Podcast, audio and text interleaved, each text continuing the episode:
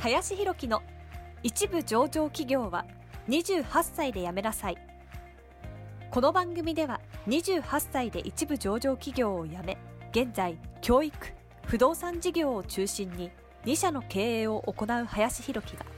これから起業独立フリーランスとして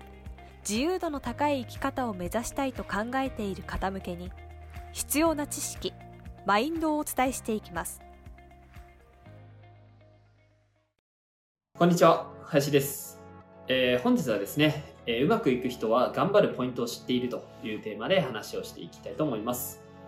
まあ、こう、それぞれですね、まあ皆さんこう頑張っていることとかあると思うんですけれども、まあ人生をこう、ある程度うまくいかしているというか、まあ世の中的にはこう成功しているなというふうに言われているような人っていうのは、もちろんこう継続的に努力するっていうことももちろんそうなんですけれども、やっぱり頑張るポイント、ここは勝負どころだなっていうところで、まあやはりこうアクセルをこう一気に踏んでいく。まあそういうその見極め方もすごくうまいなというのをやはり改めて感じます。で、せっかくね、頑張ったなら頑張ったなりの結果だったりとか、1、えー、動いたらやっぱ10、100のね、結果が出るようなところでもちろん頑張った方がいいなというふうに思うので、まあ、どこにこう一番ね、力をかければ、一番効果的にね、えー、効率的に結果が出るのかっていう、まあ、そこはやっぱり考えた方がいいんじゃないのかなというふうに思うので、まあ、そこのね、えー、見極め方みたいなところを、まあ、しっかり考えていくっていうことは重要かなと思います。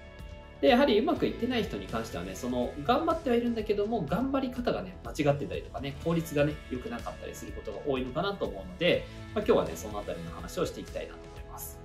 えー、実際ですね、まあ、えー、またね、ちょっとクラブハウスのことに関してちょっと話をしていこうかなと思うんですが、まあ、このクラブハウス今ね、だいたい7日ぐらい、こう、この今動画撮らせていただいてる時からは経ってるんですけども、やはりこう著名の方、えー、例えばじゃあ、大悟さんとかですね、青汁王子とかですね、えー、与沢翼さんとか、池早さんとか、まあ、かなり有名なビジネス系のね、界隈のインフルエンサーの方々が、このクラブハウスってものに、もう、この1週間ぐらい、ほぼフルコミットで、え、皆さんね、やってるなっていうのを結構感じるんですね。やっぱりそれだけの人たちなので、もちろん忙しかったりとかね、あるんじゃないかなと思うんですけども、やっぱりこの出始めたタイミングで一気にね、アクセルをかけて、もう徹底的にやっぱりみんなやってるなっていうのをこう感じていますで、やっぱりその、最初にやっぱりね、そういう新しいプラットフォームっていうのは、チャンスがね、やっぱり大きいので、そこで一気に目立てれば、あとはその少ない労力でいたとしても、自然と見てくれる方が増えたりとか、優位性をね、保てるっていうのが、やっぱりそういう人たちは分かっているので、やっぱここで来たな、新たになんか波が来そうだな、みたいなところで、やっぱアクセルを踏んでいく力っていうのが強いなって感じます。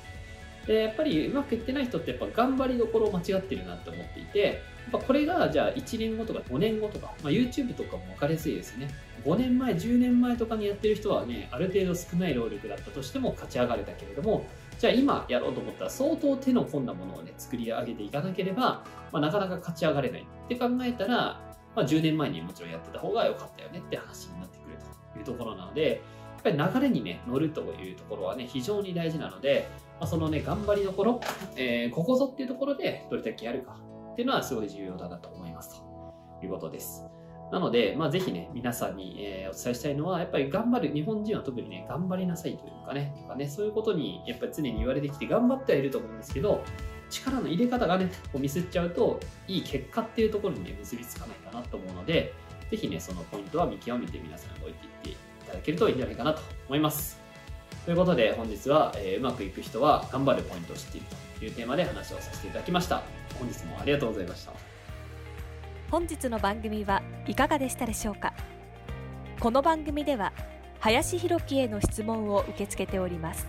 ご質問はツイッターにて林弘樹とローマ字で検索していただきツイッターのダイレクトメッセージにてご質問いただけたらと思いますたくさんのご応募お待ちしております。